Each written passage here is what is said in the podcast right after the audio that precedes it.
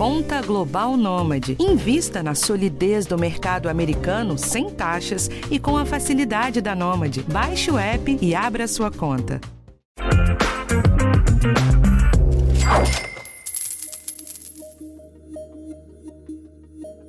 A pandemia ainda persiste e bate no bolso do trabalhador. Desemprego recorde, queda na renda, endividamento elevado. E por falar em endividamento, é muito comum trabalhadores com carteira assinada terem um empréstimo consignado na empresa onde trabalham. Mas como fica a situação dele se for demitido do emprego? Eu sou a Fernanda Martinez, repórter de economia, e esse é o podcast de educação financeira do G1. Para falar sobre o tema, a repórter Marta Cavalini está aqui essa semana. Oi, Marta. Oi, pessoal. Pois é, Fê. Vamos primeiro explicar como funciona essa modalidade de empréstimo. No consignado, a prestação é descontada do salário ou da aposentadoria todos os meses. Só pode pedir quem é funcionário com carteira assinada, servidor público ou aposentado e pensionista do INSS. No caso do trabalhador celitista, a má notícia é que a dívida não termina com o pagamento da rescisão do contrato de trabalho. Quando o empréstimo consignado é descontado em folha, a parcela mensal não pode ultrapassar 30% do valor do salário. Quando o trabalhador sai do emprego, esse mesmo desconto de até 30% será feito sobre o que ele receber das verbas rescisórias. Na rescisão, são pagos direitos como saldo de salário, 13º, aviso prévio e férias. O advogado Daniel Moreno explica pra gente como fica o consignado com a demissão do trabalhador. Vamos ouvir. Quando esse trabalhador é seletista e não é estatutário, não tem estabilidade, ele pode ser mandado embora a qualquer momento né? Esse empréstimo, esse empréstimo muitas vezes ainda não foi quitado, ainda está ali no, com, com, várias parcelas pendentes. Então, o que, que é autorizado o empregador fazer na rescisão? Tá? Ele pode sim é, é descontar até 30% do valor líquido da verbas decisórias desse trabalhador. Né? Quando a gente fala de verbas decisórias, a gente não está falando nem de FGTS, seguro-desemprego, nada disso. Nós estamos falando básico das verbas decisórias básicas, 13 terceiro, proporcional, férias vencidas, férias proporcionais, saldo salário, aviso prévio, esse tipo de verba. Né? Então, o empregador não pode é, zerar a rescisão do, do empregado para poder quitar o empréstimo. Então, por exemplo, vamos supor que o trabalhador tem um salário de mil reais por mês e ele possui ainda uma dívida de 10 mil reais com essa instituição bancária. Se a decisão dele estiver dando 5 mil reais, a empresa vai poder ser descontado desse empréstimo até 1.500 reais da decisão dele. Ah, mas ele ainda vai ficar com uma dívida ali de 8.500 reais. Sim, aí ele vai continuar pagando essa dívida mensalmente, mesmo após a saída dele na empresa, né? Até porque ele é um, um colaborador seletista, né? Então ele não tem nenhum tipo de estabilidade como teria o, o, o servidor. Pois é, gente, é importante destacar aqui que o percentual de desconto das verbas rescisórias deve estar no contrato firmado para o empréstimo. Por isso, é necessário conferir as regras antes de assinar o documento. O Daniel Moreno fala mais pra gente sobre isso. Ouve só. Quando tem um empréstimo consignado em andamento, né, e esse trabalhador que foi desligado naquele momento ainda tem um saldo devedor com aquela instituição financeira, é, tem que estar previsto no contrato que além do desconto de até 30% da folha de pagamento mensal daquele trabalhador, também o trabalhador também tem que ter autorizado por escrito nesse contrato é, a, a, o desconto dos 30% da rescisão. Então, se não tiver essa previsão, é, a, a empresa não pode descontar. O advogado explica ainda que se o trabalhador for demitido por justa causa ou pedir demissão, a situação é a mesma. Ele terá de arcar com a dívida e a empresa pode descontar o valor de até 30% das verbas rescisórias. Instituição bancária que, que é a credora do empréstimo, isso não faz diferença. Claro, é, uma, uma verba rescisória de justa causa, via de regra, o trabalhador vai receber menos do que uma, do que uma rescisão que seja sem, sem justa causa, né? sem motivo, uma dispensa motivada. Então, isso faz uma pequena diferença para o credor nesse sentido. Mas, mas não importa se ele pediu demissão, se ele foi mandado embora, se ele foi mandado embora por justa causa. É, o que importa é que o valor que der na rescisão dele, é, a empresa vai poder descontar apenas 30% e repassar isso para a instituição bancária. Quando o trabalhador decide pedir um consignado, ele deve escolher uma das instituições financeiras conveniadas com a empresa. Isso significa que o trabalhador ficará dependente da negociação que a empresa fez com essas instituições. Mas, como as parcelas já vêm descontadas do salário, ou seja, o pagamento é garantido, os juros cobrados são menores que de um empréstimo pessoal. Mas, quando o empregado sai da empresa e deixa de receber o salário, ele perde esse empréstimo com condições mais favoráveis. É, por isso é indicado ir até a instituição financeira informar que está saindo da empresa. Como o consumidor não vai receber mais o salário, não vai ter mais o desconto das parcelas em folha. Nesse caso, o banco refaz a negociação, redefine a forma de pagamento e o prazo. Os juros vão aumentar, é claro, já que não tem mais a garantia do pagamento com o salário que caía todo mês. Em outras palavras, o empréstimo que era consignado vai virar um empréstimo pessoal comum. O advogado Daniel Morena conta pra gente que pode acontecer com os juros do consignado quando o trabalhador sai do emprego.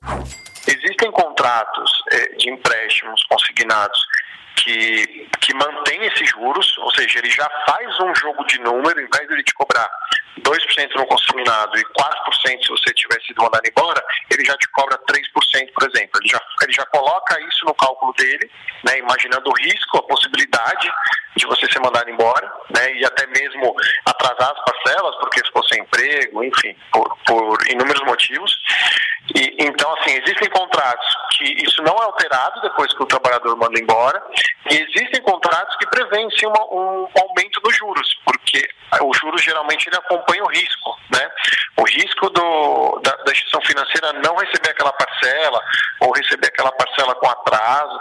Então, é toda, assim como um seguro, né, existe todo um cálculo de um risco. Então, é, é, vai muito caso a caso. Mas, via de regra, nos contratos, não tem a previsão de que ele obrigatoriamente precisa quitar o contrato de empréstimo assim que ele sai da empresa. Até porque, se ele for mandado embora, né, ele, ele, não, certamente não terá condições, com exceção das verbas decisórias, que ele vai precisar para se manter ali pelos, pelos próximos meses. Né? É, gente, o trabalhador deve ficar atento também aos valores da rescisão e o tamanho da dívida, tá? Se essas verbas rescisórias tiverem um valor menor em relação ao saldo devedor dessa dívida, elas terão pouco efeito na redução do endividamento. Por isso é importante ver qual é o real valor da dívida e os juros aplicados sobre ela depois dos descontos da rescisão. Assim é possível se programar para continuar pagando o empréstimo. É, se o trabalhador conseguir um novo emprego, ele pode tentar transferir a dívida para a nova empresa. Se o empregador tiver convênio com o mesmo banco onde está o empréstimo consignado, aí é só pedir a transferência. O valor continuará sendo descontado direto do salário até que a dívida seja quitada. Se o empregador, né, aí tem o outro lado, se o empregador não tiver convênio com a instituição financeira que forneceu o empréstimo, né, no emprego anterior, mas conta com outros bancos parceiros, o trabalhador pode transferir a dívida para outra instituição. Nesse caso, é importante verificar os juros, os prazos e outras condições para a portabilidade valer a pena. Se o empregador não tiver convênio com nenhum banco, o jeito é continuar pagando as parcelas até a quitação do contrato. A educadora financeira Carol Stange fala mais sobre isso. Vamos ouvir. Quando a pessoa pede demissão, já contando com início em outra empresa, é possível transferir a dívida do consignado para essa nova empresa, desde que essa empresa também tenha convênio com o mesmo banco ou instituição onde o crédito consignado foi originalmente contratado. Se a portabilidade de consignado for permitida, o valor continua sendo descontado direto do salário até que a dívida seja quitada. Se a nova empresa não tiver convênio com um banco ou instituição financeira que concedeu o crédito consignado, ou mesmo se a pessoa não tiver, infelizmente, previsão de empregabilidade pela frente, a pessoa tem resumidamente três opções: usar a rescisão para quitar o consignado, fazer um novo empréstimo para quitar essa dívida ou ir pagando as parcelas normalmente e geralmente através de boleto bancário. Se a empresa for à falência, isso não muda as condições da dívida. Isso porque, mesmo ao fechar as portas, a empresa deve pagar as verbas rescisórias ao funcionário. E aqui vale de novo o desconto de até 30% do valor recebido na rescisão para o pagamento do consignado. Mas e aí, se a empresa não pagar as verbas rescisórias, como é que fica? O Daniel Moreno explica para gente. Se a empresa abriu falência, falência e não pagou as verbas decisórias do trabalhador, obviamente ela também não vai repassar é, um terço do cálculo daquelas verbas para a instituição bancária. Aí, nesse caso, a dívida persiste, né? Então, o trabalhador vai ter que acionar judicialmente o empregador para poder receber todas as verbas decisórias e, o, e a instituição bancária, caso o trabalhador não tenha outra forma de quitar aquelas parcelas restantes, vai acionar judicialmente o trabalhador também para que ele possa quitar ou chegar num acordo para resolver aquele, aquele saldo devedor. E como ficam as finanças do trabalhador que é demitido e ainda tem que continuar pagando as parcelas do consignado? Fazer um planejamento financeiro é fundamental em qualquer situação, mas nesse caso o profissional precisa ter ainda mais cuidado. Isso porque, além do empréstimo, o trabalhador tem outros gastos dentro do orçamento doméstico. Uma dica é listar os gastos mensais pelos próximos 12 meses, incluindo as dívidas a pagar. Em seguida, some tudo que vai receber de rescisão, FGTS e de seguro-desemprego e faça uma previsão de quanto tempo pode durar esse dinheiro. A Carol Stange dá algumas dicas para gente. Vamos ouvir. Primeiro de tudo, a pessoa precisa listar todos os seus gastos e para isso pode ser usada uma planilha, um aplicativo ou um caderno. Nessas horas, vale escolher a ferramenta que a pessoa mais se sinta à vontade para usar, porque o que importa é ter esses números na mão. O segundo passo é a pessoa saber exatamente quanto ela tem disponível. A pior coisa que pode acontecer nesse momento é a pessoa gastar a verba rescisória sem saber quanto tempo ela pode durar. Esse é um momento delicado financeiramente e contas como água, energia, gás, aluguel e algumas dívidas devem ser definidas como prioridades. E, por fim, a pessoa deve cruzar esses dados quanto ela custa, com quanto ela tem de recursos disponíveis e projetar por quanto tempo esses recursos duram. Se a pessoa tiver reserva de emergência, ela pode somar esse valor no cálculo. E na hora de avaliar as contas a pagar, lembre-se de que as parcelas de dívidas devem ser priorizadas. O melhor caminho é incluir o pagamento de parcelas mês a mês no orçamento, em vez de pagar tudo de uma vez. Se precisar, tente renegociar esse pagamento. Se tiver mais de uma dívida, priorize o pagamento das que têm juros mais altos. Cheque especial, rotativo do cartão de crédito e empréstimo pessoal são os exemplos mais comuns de dívidas caras. Além disso, as despesas básicas, como água e luz, devem ser pagas em dia, para não ter cortes no fornecimento.